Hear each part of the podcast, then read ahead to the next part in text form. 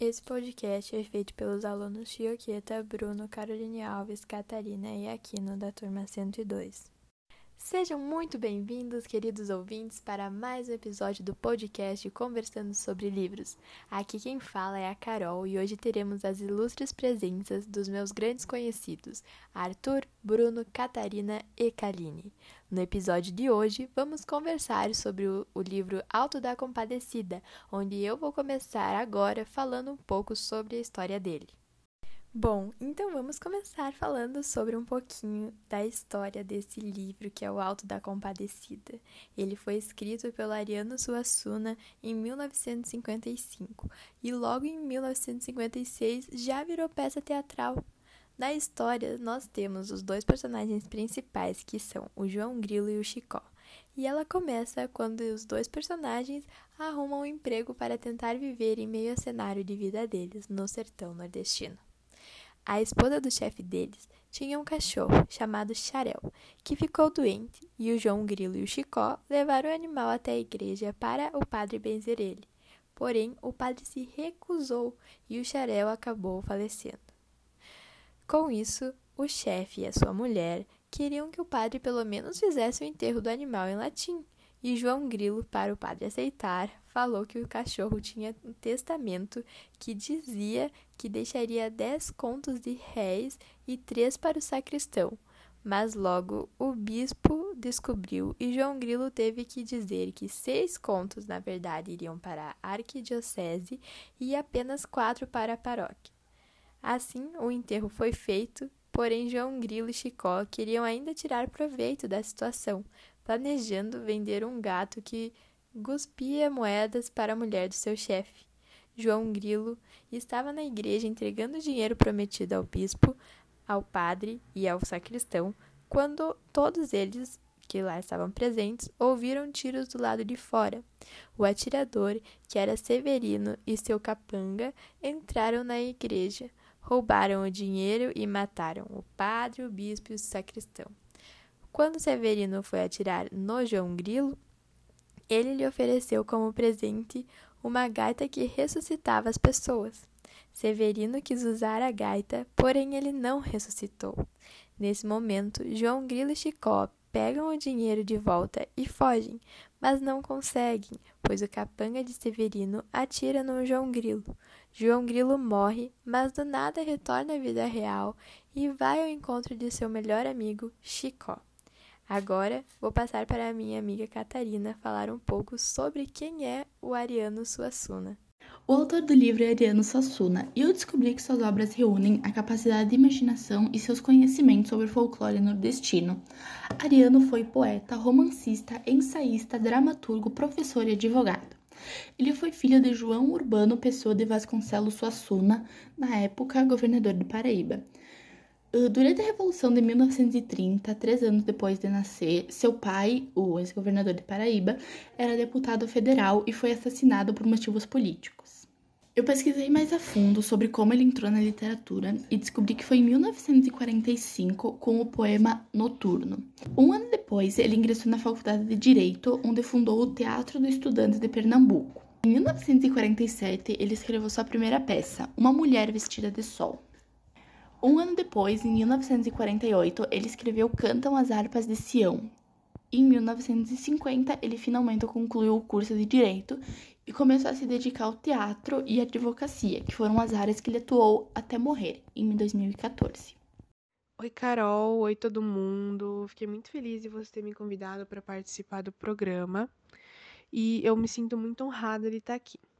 Bom, para começar, eu vou falar da minha parte preferida do livro, assim, em mim, para mim é disparada a melhor, que é os personagens. Bom, não tem como a gente falar dos personagens sem mencionar o palhaço. Para mim, o palhaço é como se fosse um apresentador da obra.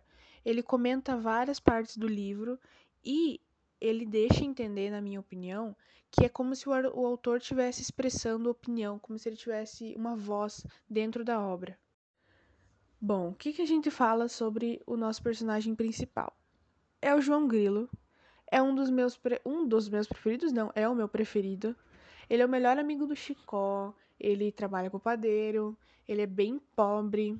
Uh, mas uma das coisas que eu mais gosto nele é que ele usa a inteligência dele, a esperteza, de um jeito que ele consiga passar por cima das situações complicadas que ele se mete, das quais não são poucas, são muitas. E quando eu li o livro, ele me lembra muito o Pedro Malas Artes, que das histórias que o meu nono contava para mim quando eu era mais nova. E já que a gente tá falando do João Grilo, a gente vai falar agora sobre o Chicó. O Chicó era um cara muito medroso, que tinha muito medo das situações em que o João Grilo se metia. Mas mesmo assim ele continuava sendo o melhor amigo dele. Ele também trabalhava pro padeiro e ele é um ótimo contador de histórias. Ele adora contar uns causos. Mas diferente do João Grilo, ele não é tão esperto assim. Aí na obra também eles mostram o padeiro. Ai, não gosto muito do padeiro. O padeiro é o patrão do João Grilo do Chicó. Ele tem uma mulher adúltera que trai ele, mas ele não vê isso, ele é apaixonado cegamente. As pessoas podiam até falar para ele, mas ele ia dizer que não, que a mulher dele era uma santa. Era. Não, ela não, ela não traía. Aí a gente vai ter a mulher do padeiro. Ela é avarenta, ou seja, ela é obcecada por dinheiro, igualzinha ao marido.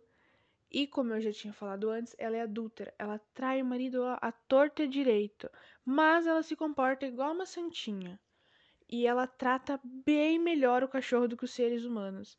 Ela pode deixar de dar um pedaço de pão pro João Grilo e pro Chicó, mas ela dá pro cachorro.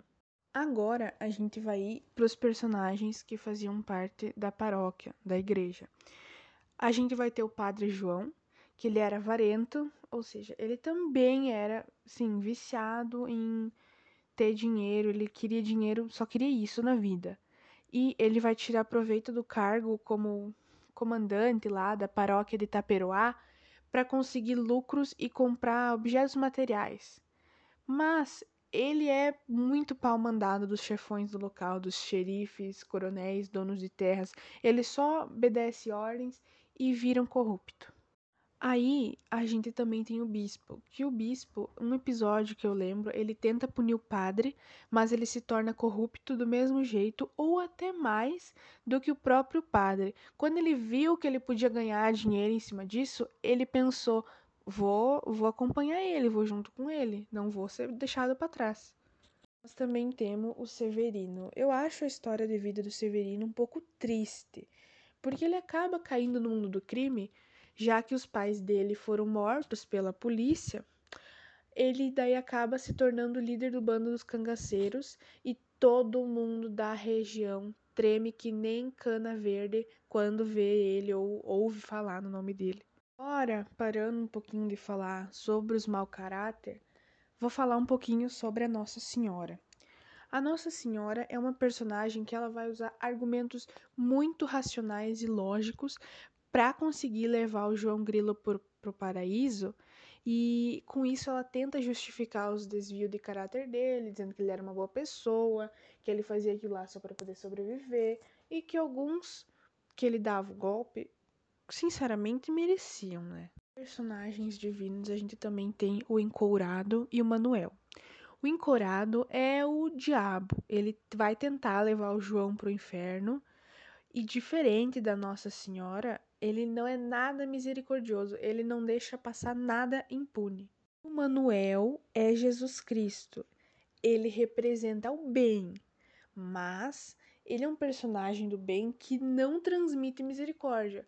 Ele é bonzinho, mas ele não vai deixar nada impune. O encourado é mau e é, não é nada misericordioso, mas o Manuel vai ser do bem e vai ser totalmente justo. Bom, como falaram, vou falar sobre a adaptação para o cinema e o personagem que cada autor fez. Matheus ele fez o João Grilo, Celton Mello fez o Chicó, a Virgínia fez a Rosinha, a Denise Fraga fez a Dora, o Luiz Melo fez o Devil, Rogério Cardoso fez o João, o Diego Vilela fez o Eurico, a Fernanda Montenegro fez a Virgem Maria o Marcos Nanini fez o cangaceiro. Bom, e também temos Maurício Gonçalves, que fez Jesus Christian, Paulo Goulart, que fez Major Antônio, Bruno Garcia, que fez Vicentão. E agora passo a palavra para o meu caro amigo Choquita, que vai falar um pouco sobre as curiosidades. Olá a todos, aqui quem fala é o Choqueta. queria agradecer primeiramente minha querida amiga Caroline por me convidar para fazer esse podcast. E então eu vou falar algumas curiosidades sobre o longa, porque eu não achei muitas curiosidades do livro em si. Então aqui vai umas curiosidades do longa então. Uh, o Alto da Compadecida foi uma minissérie de quatro capítulos exibida em 1999. A produção é baseada na peça homônima do dramaturgo Ariano Sassuolo. O longa-metragem foi uma adaptação da minissérie.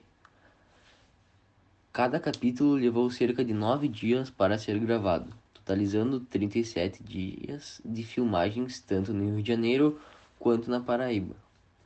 A cidade de Cabeceiras, no sertão da Paraíba, recebeu a equipe de filmagem. As fachadas das casas foram adaptadas, cabos telefônicos disfarçados, postes trocados e até a igreja local foi pintada. A indumentária do cangaceiro Severino chegava a pesar 8 quilos. O ator ainda usava latex no rosto, peruca e olho de vidro. O ator Matheus Nachtergaele precisou usar uma prótese irregular e amarelada para dar vida ao esperto João Grilo. A personagem Rosinha era apenas citada na obra original de Ariano Suassuna. Contudo, ela ganhou um espaço maior na versão televisiva. João Falcão, que divide o roteiro com Guel Arais e Adriana Falcão, ficou quatro dias em Recife para compor a trilha sonora original da minissérie com músicos pernambucanos. As canções eram gravadas sempre levando em consideração as características dos personagens e as cenas em questão. Eu percebi que no livro eles também tratam de alguns temas meio pesados, eles conseguem trazer com muita leveza e com humor. Por exemplo, a seca. Trata da seca, um dos dramas vividos pelos nordestinos. Tem a fome também e tal.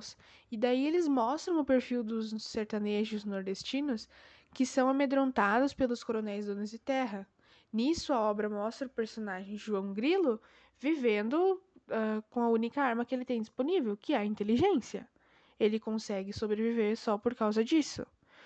E eu consegui perceber também sobre o cunho satírico e moralizante na obra, que eu tenho quase certeza que ele deve ter se inspirado nas obras do Gil Vicente, aquele lá que a gente viu nas aulas de literatura da Prof. Fernanda. Enquanto eu li o livro, percebi que eles falavam bastante sobre o trabalho infantil, que é um trabalho horrível que priva as crianças de sua infância, potencial e dignidade.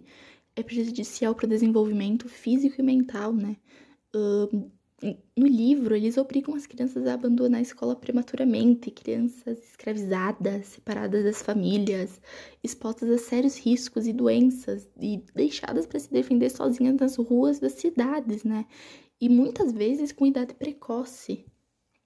Sabe, Catarina, que eu percebi também que eles fazem uma crítica aos padres e os bispos, porque na obra os padres e os bispos eram gananciosos e eles vão utilizar da autoridade religiosa deles para ganhar dinheiro.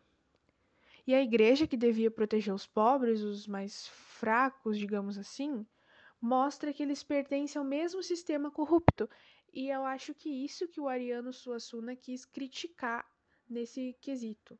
Sim, eu percebi isso também. E a questão da infidelidade, né? Principalmente na morte do João Grilo, foi uma tremenda falta de respeito e exatidão. Então, caros ouvintes, esse foi o episódio de hoje do Conversando sobre Livros e aguardamos pelos próximos episódios. Tchau!